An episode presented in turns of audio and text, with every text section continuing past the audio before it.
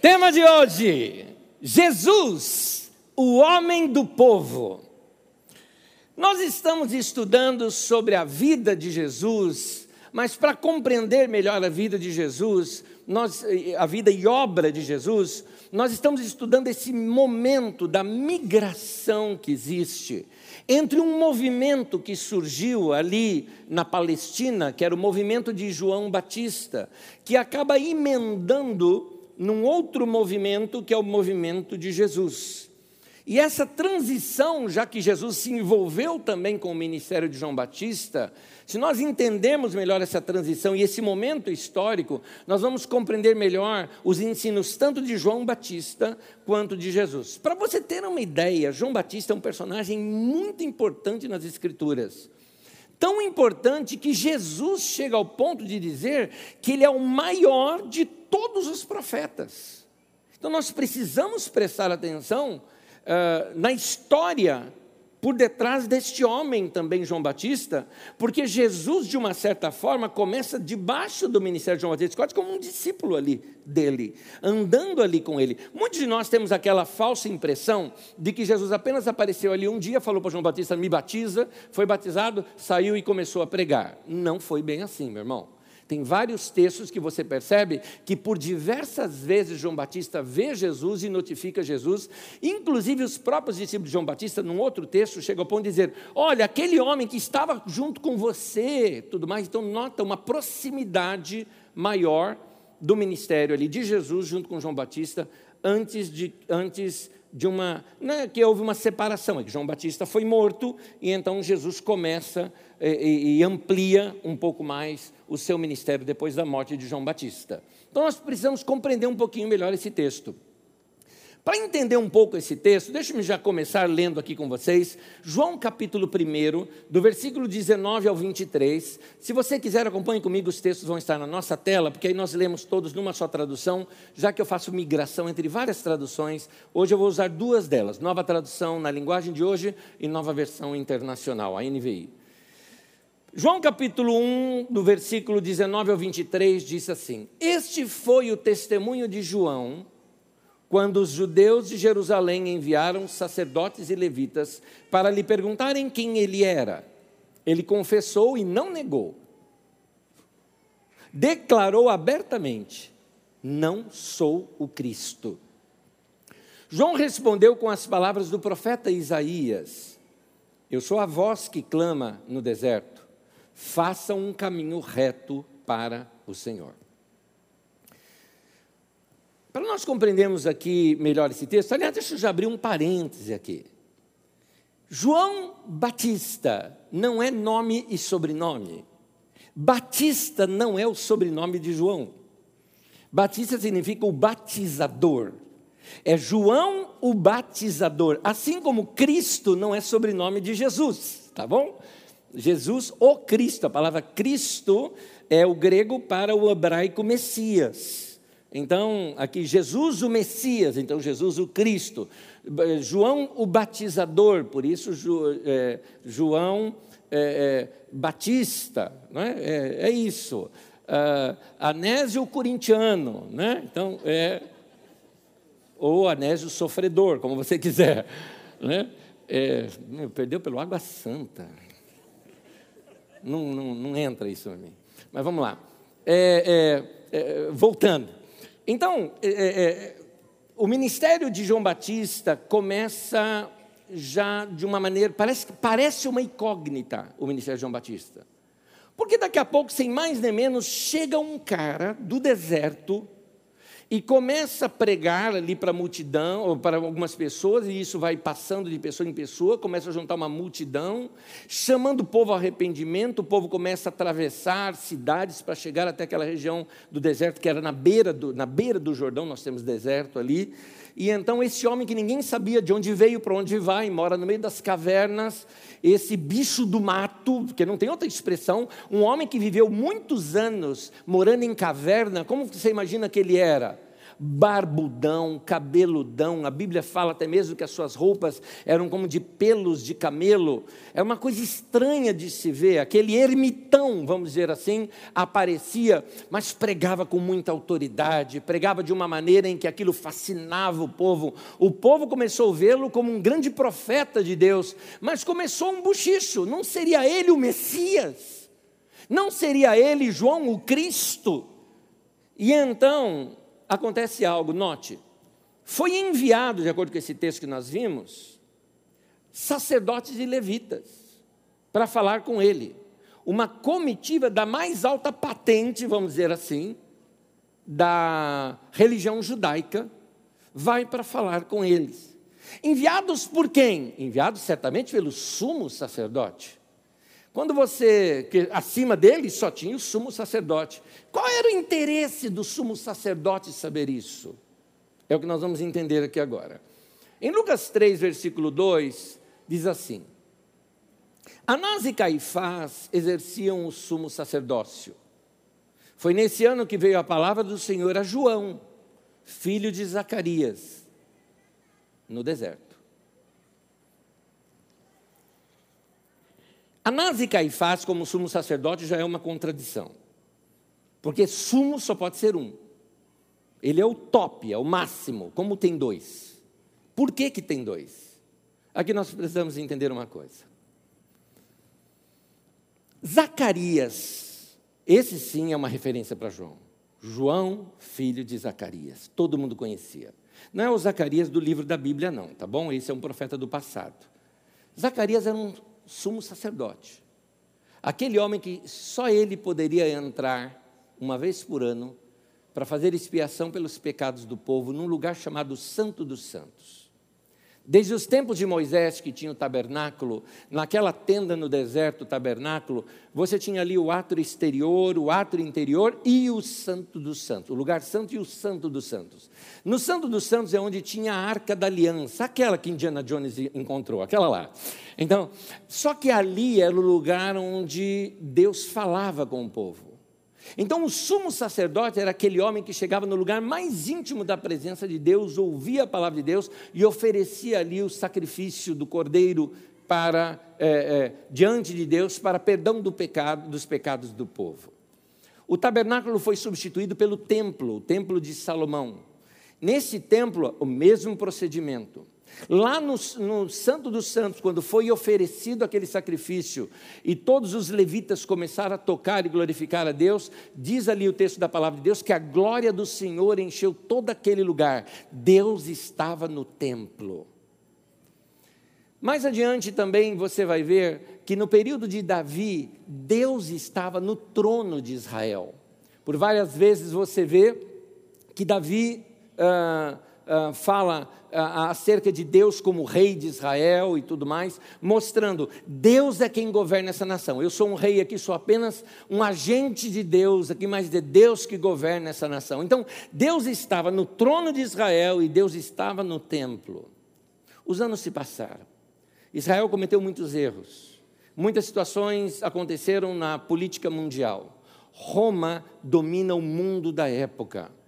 Nós adentramos aqui em 6 antes de Cristo, por exemplo, o que acontece. Roma já havia dominado 37 anos antes, por exemplo, você tem quando é colocado um líder biônico em, em, eh, ali na Judéia, ali na Palestina, um rei. É colocado um rei para governar aquele lugar para Roma. Roma então estabelece um governo local. Esse rei ele nem judeu era, ele era uh, nabateu, então o Edomita, então ele é, é, Herodes, o grande, é colocado ali para governar naquele lugar, para estabelecer uma paz militarizada naquele lugar. Então você é responsável por militarizar isso daqui, guarda esse lugar aqui para Roma, passe os impostos para Roma e está tudo ok. Você continua como rei aí no local. Muito bem. Mas Roma percebeu o seguinte: que aquela nação ali na Palestina era uma nação que tinha em si um histórico religioso muito forte. Eles começaram com um movimento de um tal Deus que chamou um tal líder Moisés e que invadiu aquele lugar e botou paz no lugar através de servir a Deus, um tal de Jeová.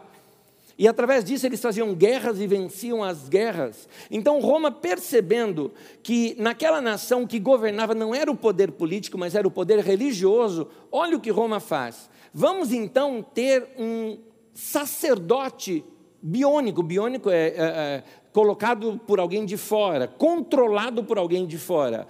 Vamos colocar um sacerdote lá. Isso não era possível pela lei de Moisés. Pela lei de Moisés, o sumo sacerdote, ele era passado de geração, de pai para filho. Por quê? Era uma linhagem de sumo sacerdote. Ele teria que ser da tribo de Levi e da descendência de Arão, direta de Arão. Zacarias era esse sacerdote e já estava muito velho. Zacarias estava velho e estava servindo diante do Senhor no seu turno ali de sacerdote, quando aparece um anjo para ele e diz: Você vai ter um filho. E Zacarias fala: Isso é uma loucura, eu já estou muito velho. E minha mulher, então, está muito velha também. É impossível. Mas Deus disse para ele que vai nascer um profeta do ventre da esposa dele. E este homem que nasceria, João Batista. Então Zacarias, que era sacerdote, estou aqui em 6 a.C., que era sacerdote, recebe essa orientação e João Batista nasce. É muito provável que Zacarias e Isabel tenham morrido ainda quando João Batista era pequeno, porque eles já eram muito velhos. E então, passado algum tempo, quando Zacarias morre, quem que deveria assumir o sumo sacerdócio? João Batista. João Batista era da linhagem direto de Arão, de pai e de mãe, porque Isabel também era descendente de Arão. Era ele que deveria assumir o sacerdócio. Mas Roma decidiu colocar um homem chamado Anás. Quem era Anás? Um político religioso que fazia um meio-campo entre a religião e Roma. E então Roma, como que direciona Anás, dizendo assim: ah, mantém esse povo de modo pacífico, dá a esse povo o que eles precisam. Esse povo precisa de um templo, a gente ajuda através de Herodes, esse templo que tem ali não é o de Salomão, é o templo de Herodes. Vamos dar um templo para eles, vamos, vamos dar pão e circo para o povo, que o povo fica tranquilo. No caso, vamos dar religião do povo, que o povo vai servir bem a gente. E não vamos ter problema. Anás assume este sumo sacerdócio, sem ter vocação para isso, sem ser chamado para isso, e tem mais, é, recebe diretamente de Roma. Ele tem então influência política, enriquece e domina a religião. Ele era do partido dos saduceus. Você vai ver várias vezes Jesus contrapondo esse, essa turma chamada saduceus, que era uma espécie de elite social, econômica, religiosa, na qual eles moravam, na sua maioria, no lugar mais chique da, da, da região, que seria aos arredores de Jerusalém, e não lá nas periferias da Galileia, não é? Então, e eles dominavam boa parte ali da religião. Como Roma não queria deixar uma pessoa muito tempo mandando para que ela não criasse algum tipo de revolta, poderes e fizesse uma revolta contra Roma, vencido um prazo que deram para nascer o sumo sacerdote, eles vão colocar um outro sumo sacerdote no local. Anás é quem indica esse sumo sacerdote. Quem? Um filho dele. Passado o período deste filho dele, quem entra? Indicado por Anás, um outro filho dele. Ele tinha cinco filhos e ao longo de anos ele esteve no trono, vamos dizer assim, governando aquele lugar pelo sacerdócio por cinco gerações de seus filhos ali, dos seus filhos. Cinco filhos governaram. Quando passa do quinto esse tempo, quem que ele coloca? Colocou o genro agora, que era Caifás. Caifás então se torna um líder, bem nesse período, é, quando daqui a pouco o que acontece? O menino que tinha desaparecido, porque Roma queria matá-lo, vem lá do deserto, o tal João Batista. Imagina o confronto que esse João Batista começou a ter contra essa política socioeconômica religiosa que estava pervertendo os caminhos de Israel. João Batista então vem do deserto e olha a expressão que ele fala, porque o que acontece? No texto anterior nós vimos isso. Vai então uma comitiva enviada por Anás ou Caifás: Quem é você? Você é o Cristo, é o Messias? Ele falou: Não, eu não sou o Messias. Eu sou uma voz, como assim? Eu sou a voz de Deus que clama de lá do deserto. Presta atenção nisso, vê se você consegue entender. Deus agora não estava mais no palácio, porque o palácio não era governado por um homem segundo o coração de Deus, como foi Davi. Deus não estava mais no templo, porque quem estava ali eh, liderando a religião não tinha nada a ver com Deus. Deus então começa a falar do deserto. Então Deus não está no palácio, Deus não está no templo, Deus está fora da religião, fora do, dos poderes políticos, Ele está do lado de fora de tudo isso, no deserto, falando com o povo. É interessante notar porque o Novo Testamento começa com Deus fora do templo e termina o Novo Testamento e Apocalipse com Jesus fora da igreja. Esse é o caso.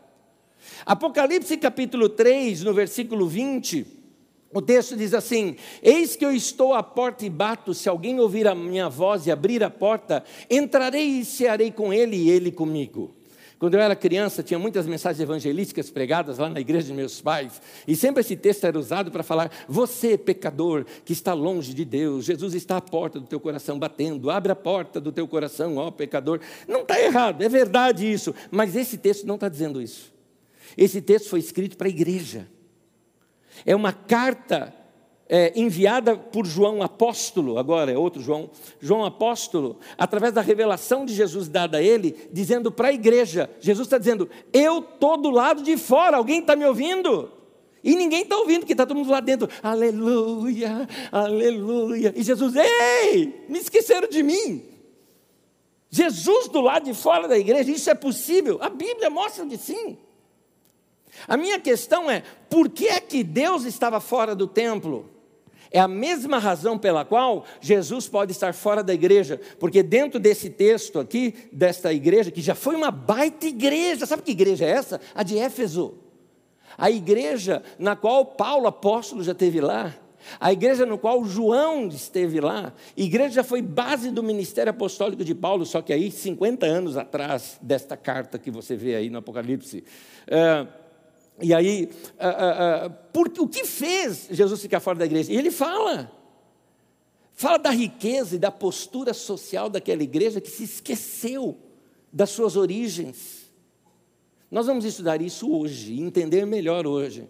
Como é que Jesus pode estar até fora da nossa vida, fora da igreja e fora talvez de tudo de, ou de muita coisa que nós possamos estar fazendo, ele dizendo: Eu não tenho nada a ver com isso.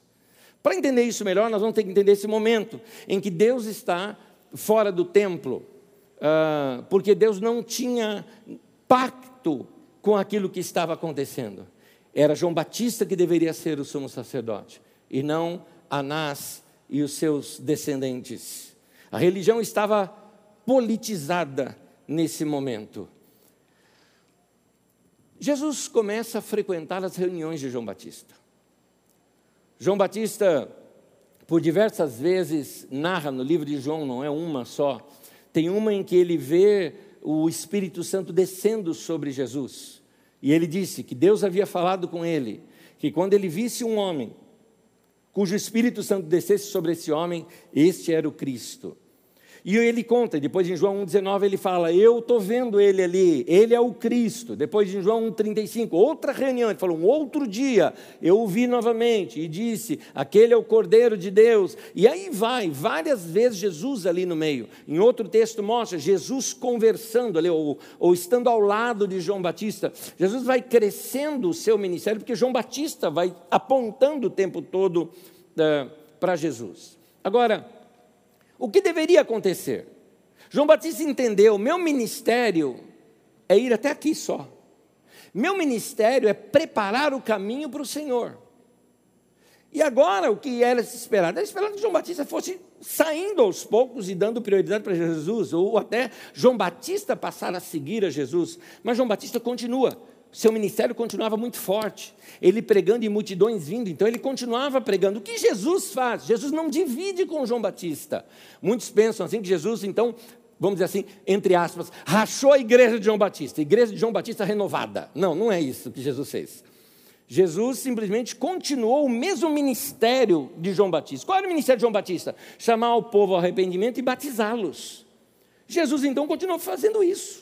Porque multidões começaram a seguir Jesus. Inicialmente, alguns discípulos de João Batista, André, João, e aí começa a juntar gente. Só que Jesus também realizava curas e milagres, então mais pessoas foram juntando em torno de Jesus. O que Jesus fazia? Respeitando o ministério de João Batista, continuava fazendo o que João Batista vinha fazendo, chamando o povo ao arrependimento e batizando esse povo. Embora nós vamos ler um texto bíblico que mostra que Jesus batizava as pessoas, num outro texto, em um outro evangelho, diz que não era ele quem batizava batizava, mas seus discípulos. Continuando, uh, o que aconteceu diante disso?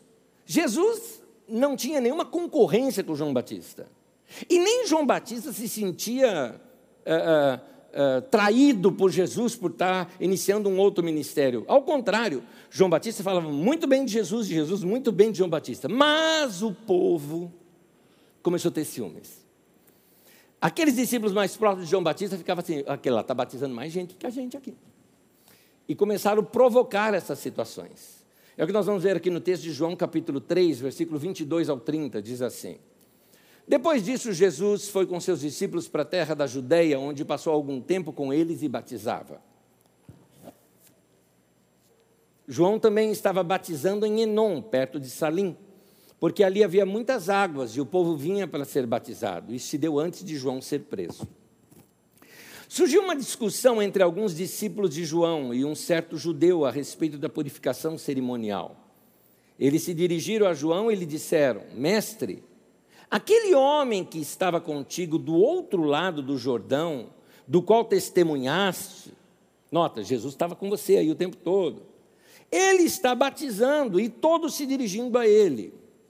A isso João respondeu: Uma pessoa só pode receber o que é dado dos céus. Em outras palavras, se tem um monte de gente seguindo a ele e ele está com a graça de Deus, é porque Deus está aprovando o ministério dele.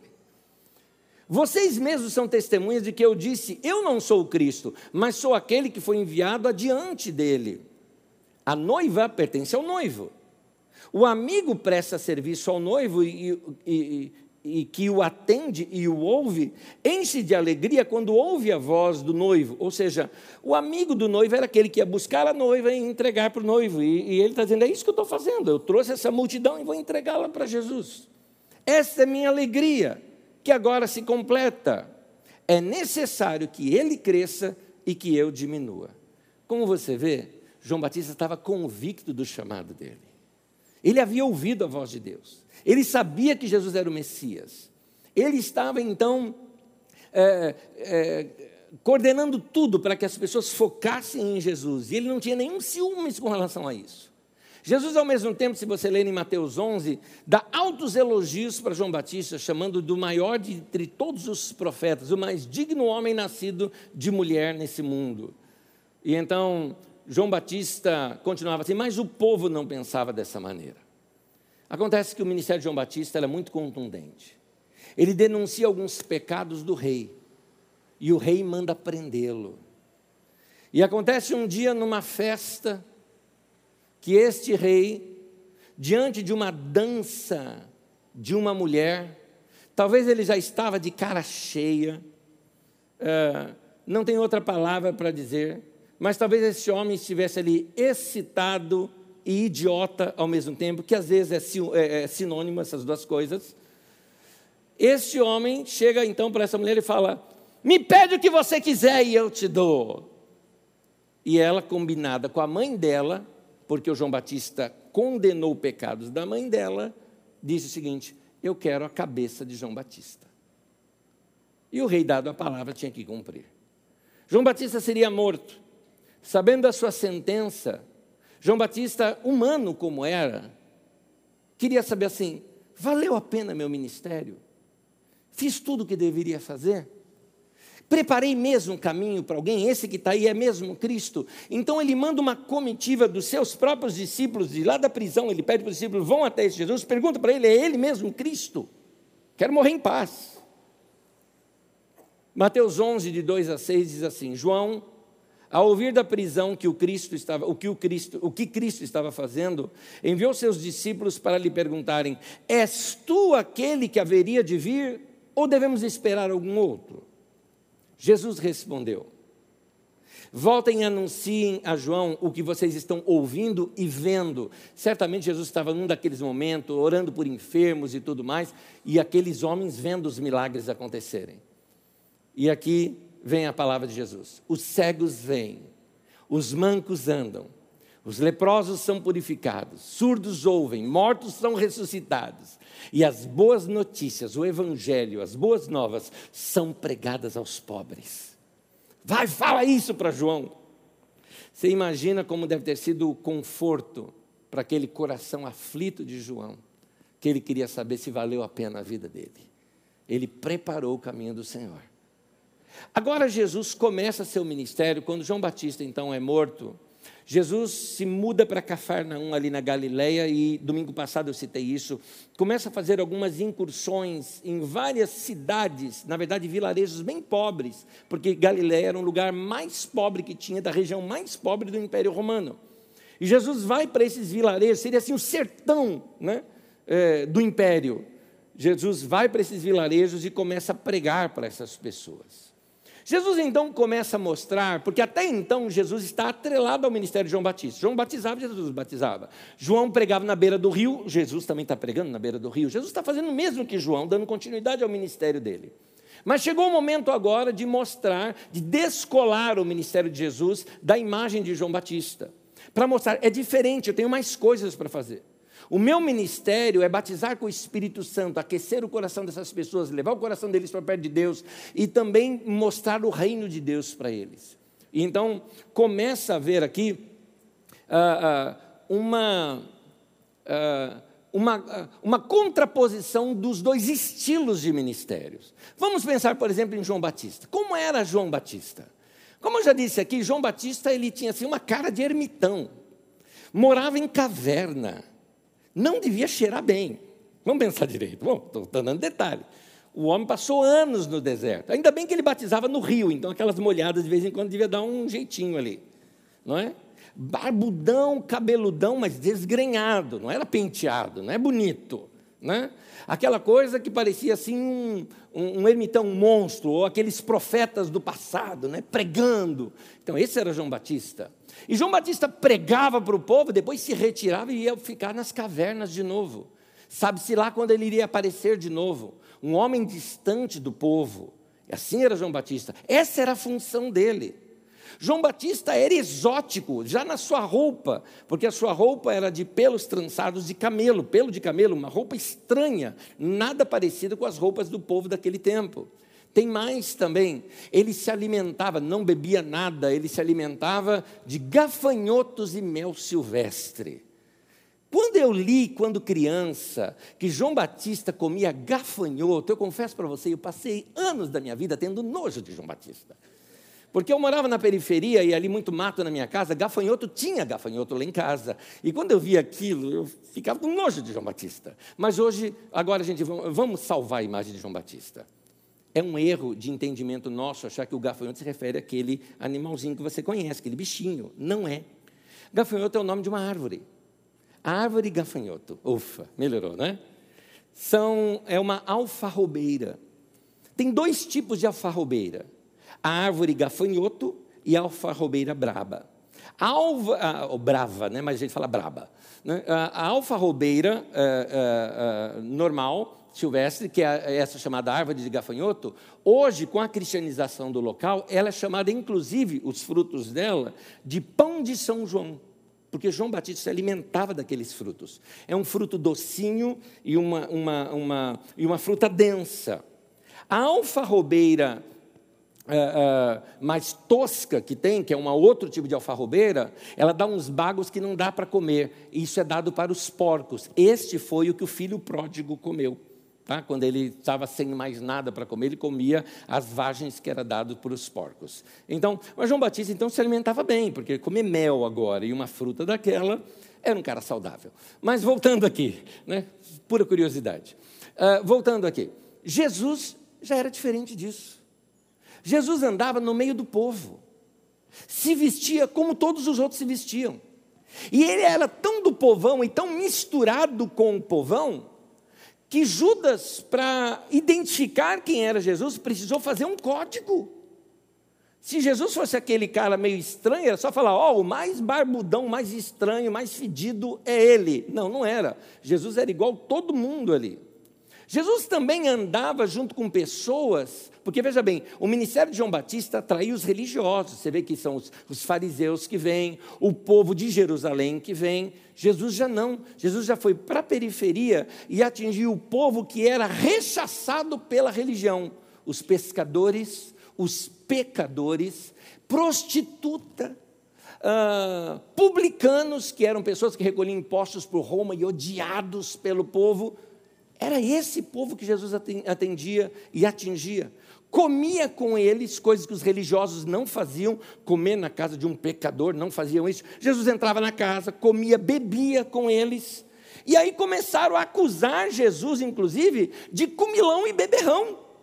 Aí Jesus tem um dia que ele se enfesa com um negócio desse. Ele fala: não é possível uma coisa dessa. Quer ver comigo? Vamos ver na Bíblia Sagrada, que é melhor a gente ler o texto. Mateus 11 diz assim, versículo 18 e 19: Pois veio João, João Batista, que jejua e não bebe vinho, e vocês dizem: ele tem demônio. Veio o filho do homem, euzinho aqui, comendo e bebendo, e dizem: aí está um comilão e beberrão, amigo de publicanos e pecadores. Oh! O povo nunca está condenando, religiosos fazendo isso, os religiosos, sempre condenando. Pois é. Jesus então começa a mostrar um novo estilo, uma nova maneira de ser, mas segue dentro dos padrões de João Batista, ensinando a, a, as coisas de uma maneira muito, muito direta. Por exemplo, você vai notar João Batista chamando o povo da seguinte forma: se arrependa. Você que tem duas túnicas, dê uma para quem não tem. Que, que Jesus ensina? Jesus ensina: ame. Vamos praticar a lei da seguinte forma: tem muita coisa para a gente praticar dele. Vamos praticar dois mandamentos. Vamos amar o Senhor Deus de todo o coração, alma, entendimento e força, e vamos amar o próximo como a nós mesmos. Então, se eu amo o próximo como a mim, eu tenho duas, ele não tem nenhuma, eu vou dar uma minha para ele. Jesus falava a mesma coisa, mas de uma outra maneira. E isso caía no encanto do povo. Uma multidão começa a seguir Jesus por causa dos seus ensinamentos também. Aliás, Jesus adiante, ele dá uma aperfeiçoada neste, é, neste mandamento. Porque esse mandamento diz: ame o próximo como a si mesmo. Mais adiante, Jesus ensina assim: ame o próximo como eu vos amei. Amai-vos uns aos outros como eu vos amei. É mais do que amar o próximo como a si mesmo, porque o Jesus se deu, se doou e chegou ao ponto de morrer pelo outro. Então Jesus mostra que a única solução seria se nós praticássemos o amor. É aqui que você começa a entender a mensagem de Jesus, a boa notícia, o evangelho, as boas novas que eram pregadas a esse povo necessitado, miserável. Quando a palavra de Deus fala pobre, não está falando o que nós entendemos aqui em São Paulo por pobre. Que a gente pensa que em São Paulo por pobre é um cara que mora numa casinha simplesinha, ou é um morador de rua. Que é, aqui está dizendo, quando fala pobre, é a palavra miserável. O cara não tem nem roupa, nem comida, nada. E Jesus anunciava uma boa notícia para eles. Qual era a boa notícia? Uma revolução que estava vindo, um reino que estava vindo. E nesse reino as pessoas iam se amar um ao outro e não haveriam pobres entre eles. Era isso que Jesus estava anunciando. Muito bem, um, um parênteses aqui de curiosidade. Vamos lá, como eu sempre falo, hashtag carisma também é cultura. ah, os discípulos de João Batista por João Batista ter demorado para sair de cena, alguns nunca, para alguns nunca colou esse negócio de que Jesus era maior. Tanto que Paulo, 25, 20 a 25 anos depois, Paulo apóstolo passa na cidade de Éfeso e encontra ali alguns discípulos de João Batista. Gente, não era para ter discípulo de João Batista mais. Eram para seguir Jesus, mas eles continuaram seguindo João Batista. No caso ali, Paulo os evangeliza e eles passam a seguir Jesus. Mas vamos continuar. Existem discípulos de João Batista até hoje. Até hoje. Há uma religião chamada mandeísmo. O mandeísmo existe no sul do Iraque e também ali no norte da Síria. E aqui estão umas cenas relativamente novas de batismos feitos pelos mandeístas, que eles são discípulos de João Batista. Para os mandeístas, ah, Jesus é o é, é, Jesus é falso. Para os mandeístas, João Batista é que é o Messias. Jesus, como que assim, passou a rasteira em João Batista. E eles acham que Jesus é falso. Só que tem um detalhe: eles estão no lugar onde o islamismo é muito forte. E eu não sei se você já estudou sobre os maometanos ou os islamitas, né? Eles, ah, eles defendem Jesus. Muitos pessoas pensam o seguinte: ah, se você falar mal de Maomé, toma cuidado. Pois é, se você falar mal de Jesus também. Porque para eles, Jesus foi o maior dos profetas. Eles, eles honram Jesus e honram João Batista também, os islamitas. Então, se você falar mal de Jesus, corre o risco com eles. Quando nós tivemos agora, que nos últimos anos, nos últimos 15 anos, o crescimento do chamado Estado Islâmico naquela região, eles começaram a matar muitos dos mandeístas, porque eles falavam mal de Jesus e falavam mal de Maomé. Por isso eram mortos. Há uns 10 ou 15 anos atrás, nós temos uma estatística de aproximadamente 30 mil mandeístas naquela região. Atualmente, nós temos menos de 5 mil, ou talvez menos de 3 mil mandeístas naquela região, porque o Estado Islâmico simplesmente matou a maioria deles, uma perseguição muito forte eles enfrentam naquele lugar. Tudo isso porque um homem titubeou na hora de sair de cena, lá atrás. Então, é, pensa bem, porque aqui, abrindo um parêntese, tá, para nós aqui, tem hora que você precisa aprender como sair de cena, porque se você não sair de cena, é como não tirar a panela do fogo na hora que tem que tirar, vai queimar. É o mesmo alimento, mas agora vai, ele não vai ser legal, porque queimou, passou do tempo. Papai e mamãe, vocês precisam saber a hora de dar liberdade aos seus filhos. Tem hora que eles têm que casar, sair de casa, deixará o homem, seu pai, sua mãe, sua mulher, e for, entende? Tem hora que você tem que abençoar e sair, você tem que saber a hora de sair. Vocês têm que saber a hora e saber os limites da sua vida. Nem tudo dá para a gente fazer. Tem gente que fala, não, porque eu quero, eu quero, eu quero. Meu querido, o que, que você foi formatado para fazer? Quais são os seus dons? Se limite aqui, não é isso, não é limite. Paulo falava, eu respeito os limites da graça de Deus que foi imposta na minha vida. Se você respeitar isso, você vai ser uma pessoa feliz, realizada e vai fazer uma coisa muito boa. Foi recentemente que uma pessoa estava conversando comigo e vinha me dizendo o seguinte: falou, é, é, nós estávamos conversando sobre uma coisa muito boa que aconteceu aqui no Brasil, e aconteceu uma coisa muito boa que juntou é, cristãos de vários grupos diferentes, três estádios lotados aqui, o povo cantando, ouvindo a palavra de Deus o dia inteiro. Foi uma coisa muito boa. Graças a Deus por isso, a maioria eram jovens. Eu achei lindo tudo aquilo, lindo, tudo aquilo que aconteceu. Não tudo que teve lá dentro, mas isso foi tudo lindo. Por que não tudo lá dentro? Porque teve que ceder espaço para político falar, para presidente falar, para ministro falar, teve é, que levar é, cantor famoso, gospel, porque esses cantores famosos, que estão só alguns deles interessados em dinheiro, têm que estar tá lá, porque eles levam público. Se não levar público, não tem gente, se não tiver gente, não tem dinheiro para pagar aquilo tudo. Como é que você vai conseguir três estádios no Brasil sem força política, meu querido? Não dá. Então, tem que se fazer concessões para conseguir fazer eventos como aquele. E aí uma pessoa me falou assim, falou, Anésio, eu, eu oro para que um dia assim você seja usado por Deus para fazer isso. Eu falei, meu irmão, para de orar, porque eu não vou fazer isso. Mas por quê? Eu falei, não, não tenho nenhum problema com quem faz. É que eu, Anésio, nunca faria tal concessão. Eu não consigo. Eu não consigo fazer essa concessão. Não dá para ceder. Ah, mas é pelo Evangelho, mas não dá para ceder. Tem princípios dentro de mim que não dá. Outra coisa tem a ver com o limite meu, humano. Deus não me mandou eu fazer tudo. Eu estava no topo do pico do Jaraguá, tinha 16 anos de idade, e Deus falou comigo: Você vai ser pastor em Osasco. Eu, tá bom, eu vou ser pastor. Eu nunca ido nesse tal de Osasco na minha vida. E eu sabia que eu ia ser pastor em Osasco. Aqui estou. Onde eu estou? Em Osasco, fazendo o quê? O que Deus me mandou fazer. Então, são os limites da graça de Deus na minha vida. Eu prefiro, prefiro pouca coisa bem feita do que muita coisa mal feita. Então, eu vou fazer o que Deus me chamou para fazer.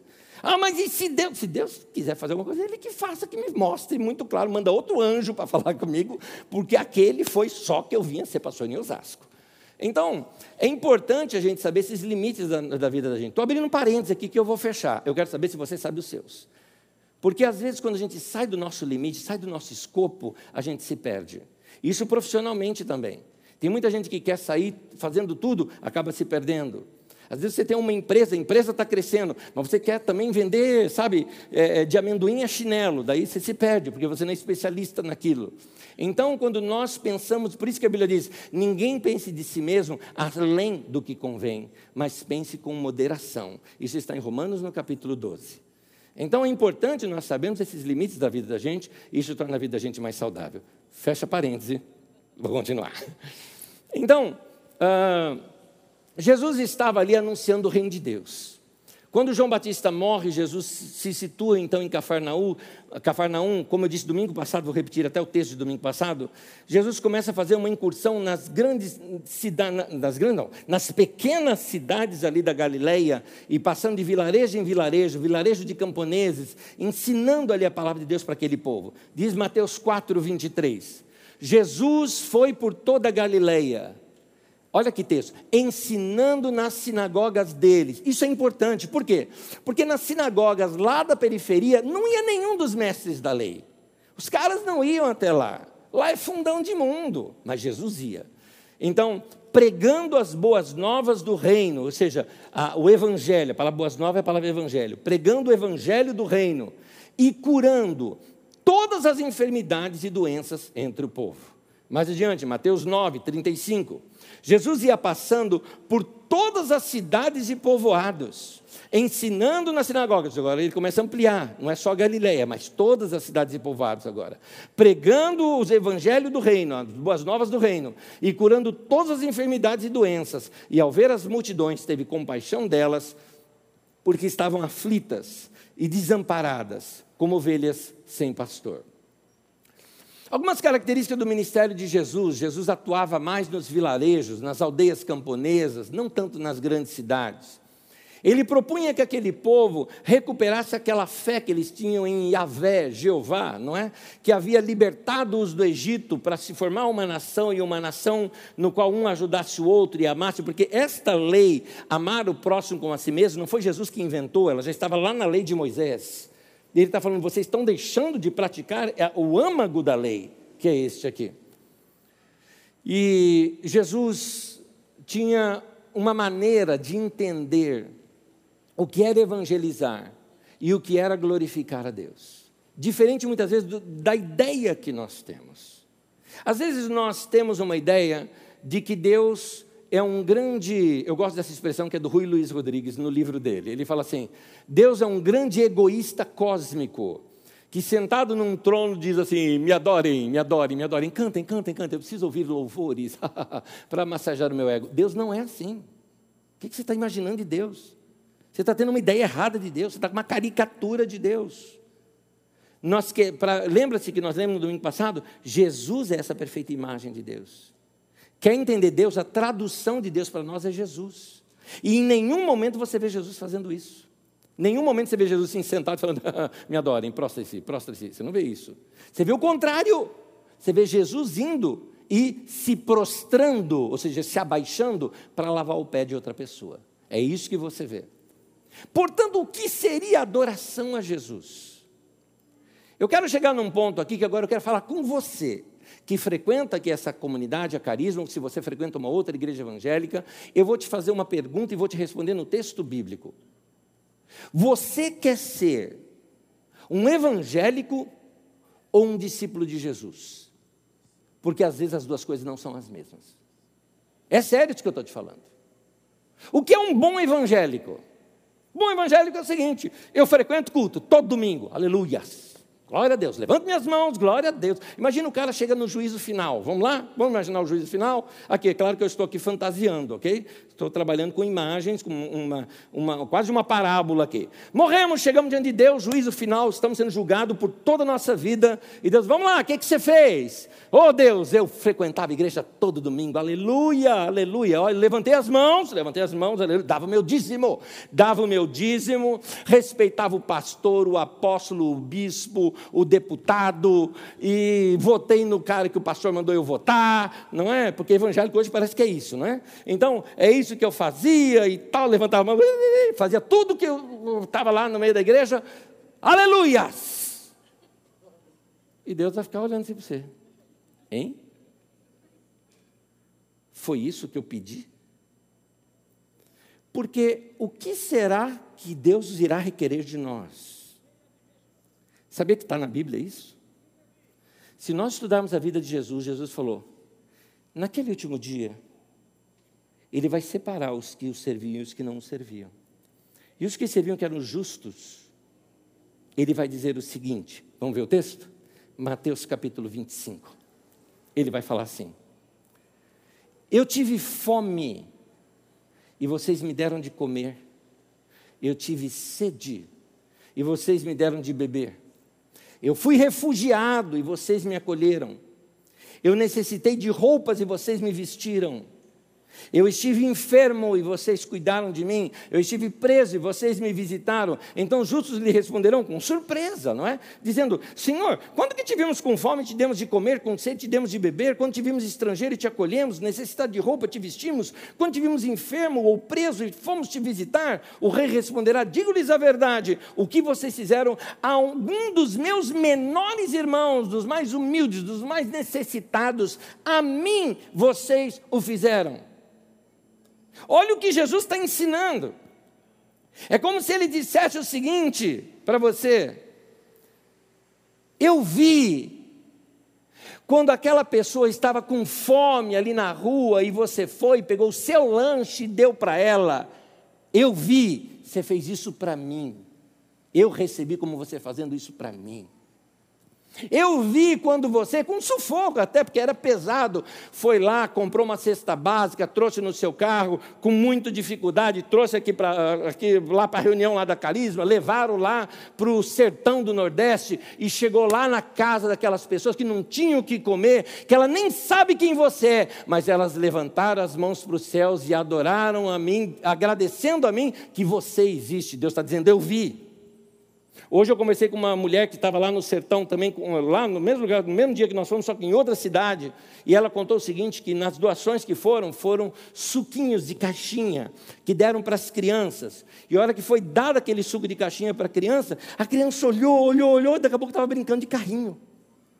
Ela nunca tinha visto suco de caixinha, não sabia o que era aquilo. Então ela estava brincando, para ela era um carrinho, um negócio daquele. Então, Deus está dizendo, eu vi, eu vi quando vocês faziam algumas coisas para aquele povo necessitado. Da mesma forma, o contrário desse texto também fala o contrário, tá? Eu tive fome e você não me deu de comer. Eu estava com sede e você não me deu de beber. Eu fui um refugiado e você passou por mim e nem me como se eu fosse um poste no meio da rua. Eu estava lá tentando sobreviver, fugir da, da Venezuela, fugir do Haiti, fugir da Síria, estou aí em São Paulo, estava aí em São Paulo. O emprego que eu tinha era o mais barato possível, estava distribuindo panfleto lá no, no, no, nos semáforos. Mas a hora que eu cheguei perto de você, você ó, fechou a janela do carro e ainda fez assim para mim. Deus está dizendo, eu vi, foi para mim que você fez isso. É interessante como Deus trabalha em, em parâmetros, em, em, em paradigmas diferentes do que a religião hoje está trabalhando. Não era diferente nos tempos de Jesus. Jesus também sabia que a religião da sua época não pregava nada disso. A religião da época de Jesus era regra sobre regra, regra e mais regra, e regra ainda sobre um povo sofrido. O povo já era sofrido aí, não pode fazer tal coisa, não pode fazer tal coisa, não pode fazer tal coisa, tem que fazer tal coisa, tem que fazer outra coisa. E só o que tinha o que tinha que fazer e que não pode fazer, regras e mais regras e mais regras. E Jesus fala: chega disso. Jesus fala: eu vou apresentar para vocês uma alternativa. Você não está aguentando mais esse jugo. Jugo é uma canga que se coloca aqui no boi para ele andar com o outro boi e aprender a puxar o arado. Jesus está falando: esse jugo está pesado. Seu fardo da religião está muito pesado? Vamos ler juntos aqui Mateus capítulo 11.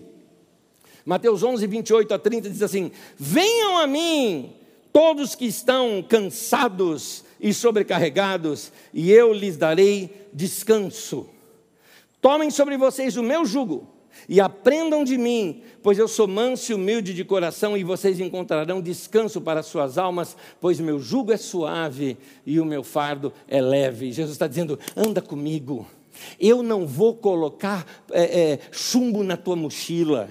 Anda comigo, eu vou aliviar esse peso todo que essa religião está colocando sobre você. Anda comigo, porque fazer isso que eu faço, quer ajudar o pobre, o necessitado, quer visitar o enfermo, quer ir lá uh, uh, uh, fazer aquela visita para uma pessoa que está abandonada, fazer esse tipo de coisa, que, fazer aquilo que ninguém anda fazendo. Isso que você, que, que fazer uma coisa como essa é gostoso. Jesus falou: andar comigo é gostoso. Essa prática vai te fazer bem ao seu coração. Vocês vão encontrar descanso para suas almas. Quando você sente assim, meu Deus, eu tenho prazer em te servir dessa maneira. O que Jesus nos ensina? Nós servimos a Deus servindo o próximo. Nós servimos a Deus fazendo isso com as pessoas. Jesus disse: Meu jugo é suave, meu fardo é leve. Andar comigo, porque é a canga, né? O jugo é andar com o outro, né? Ele falou: Andar comigo é gostoso. Vem junto. Trazendo isso para nós, e terminando já. Você quer ser um evangélico ou um discípulo de Jesus? Porque às vezes não é a mesma coisa. E eu estou te chamando para conversão. Eu estou te chamando para o arrependimento. Arrependimento é mudança de mente, mudança de atitude. Essa semana você já pode começar a ser diferente. Começa a olhar de uma maneira diferente para as pessoas que lhe pedem.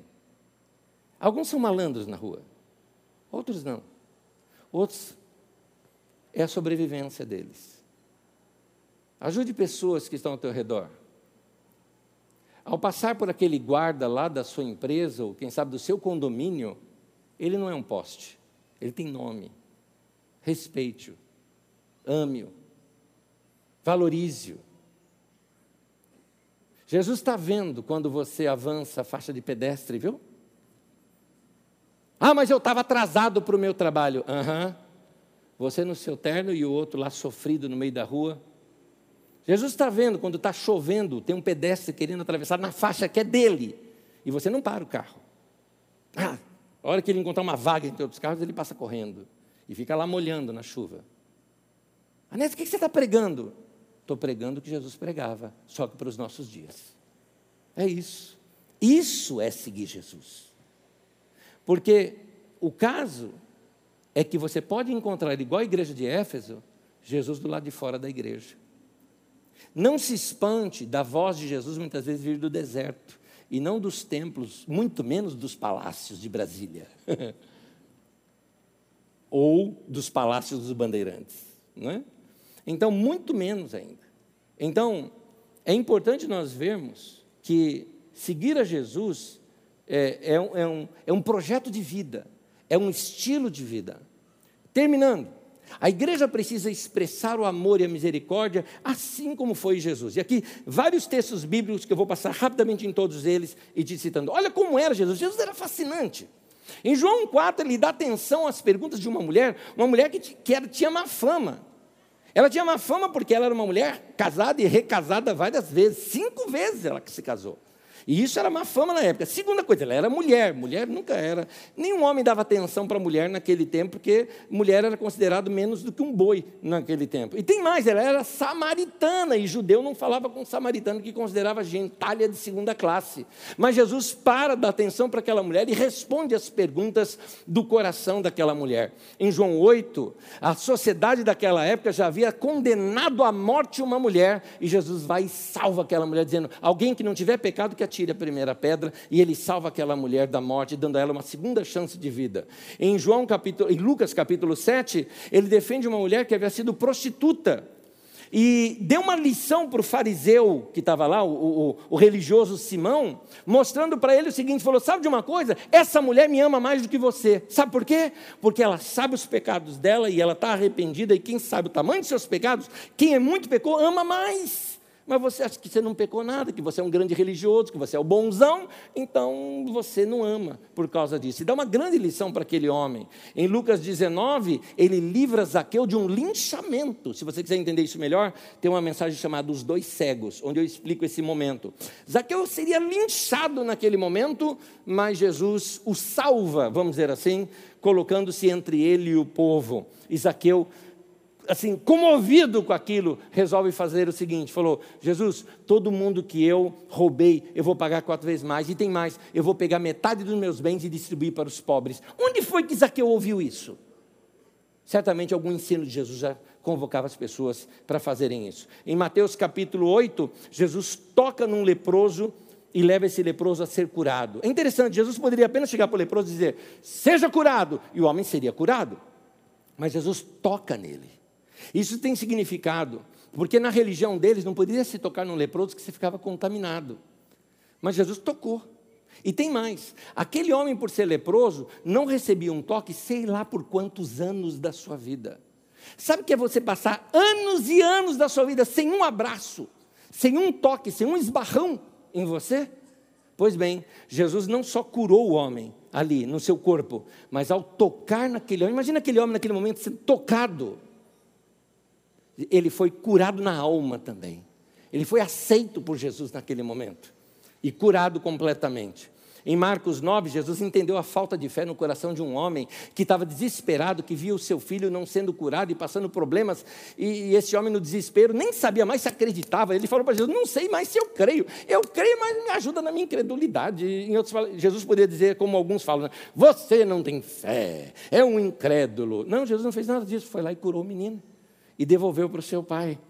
Em Lucas 8, ele entende, por exemplo, no caso de Jairo, Jairo chegou assim para Jesus e, e, e, falou: Jesus, vem na minha casa, minha filha está quase morrendo. E no meio do caminho houve situações que Jesus teve que parar. Aí vem a notícia: não dá mais tempo, a menina morreu. O homem se desespera, más notícias, não tem mais jeito. Jesus falou: não tenha medo, creia somente. Jesus vai lá e ressuscita a menina. Jesus era incrível, gente. Tem mais. Dois discípulos dele deram bola fora. Tomé não acreditou que ele ressuscitou. Pedro negou Jesus. E Jesus perdoou os dois. Tanto um quanto o outro, Jesus ensina coisa nova e os traz para perto. Queridos, eu quero terminar, vou pedir para você ficar em pé comigo, por favor. Por favor.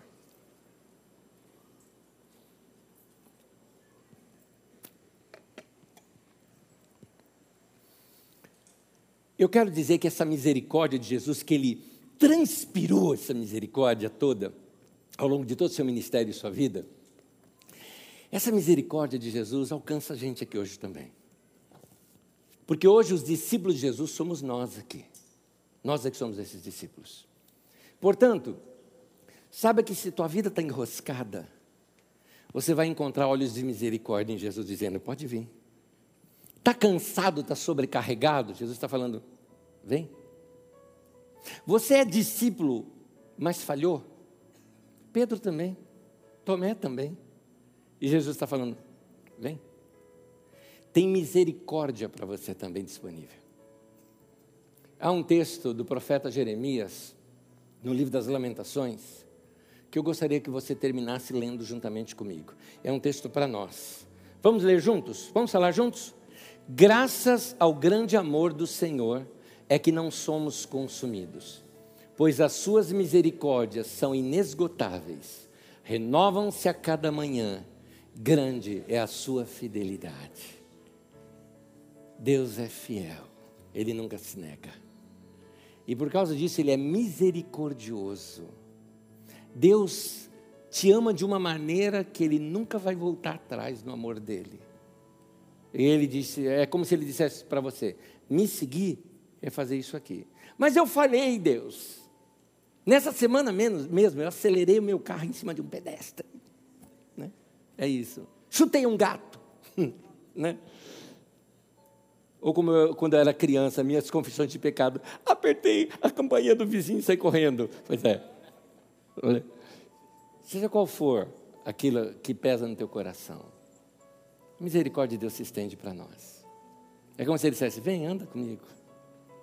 Né? Jesus está... Aliás, sabe como que eu, seria o título dessa mensagem? A religião de Jesus. Mas eu não coloquei porque as pessoas iam entender errado. Eu falei, deixa eu colocar Jesus, o homem do povo. Aí as pessoas entendem um pouco melhor. Porque na religião de Jesus é isso que tem que praticar. E talvez a nossa religião não esteja tão assim próximo da religião de Jesus, não. A gente tem trocado alguns valores a gente acha que ele quer mais coreografia e show do que corações e, e repartir o que temos com necessitados. Então, vem para Jesus, vem hoje. Se arrepende hoje, muda hoje passa a segui-lo melhor. Você já o seguia e errou, volta.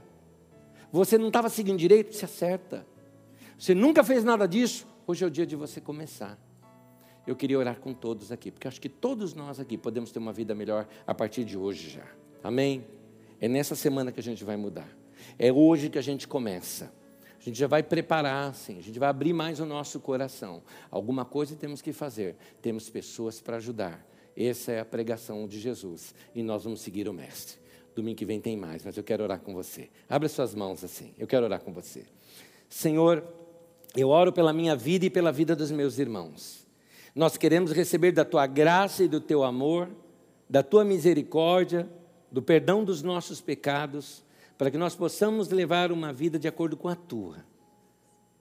A vida de Jesus nos fascina e queremos ser discípulos de Jesus hoje, no século 21 amarmos o nosso próximo e amar o Senhor acima de todas as coisas.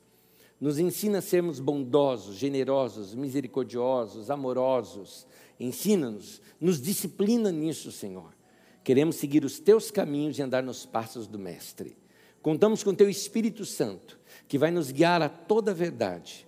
Nós te pedimos isso, certos de que o Senhor atende essa nossa oração. Ela é feita em nome de Jesus. Amém e amém. Meu irmão, que Deus te abençoe. Boa semana para você, meu irmão. Boa semana para você. Que Deus abençoe você.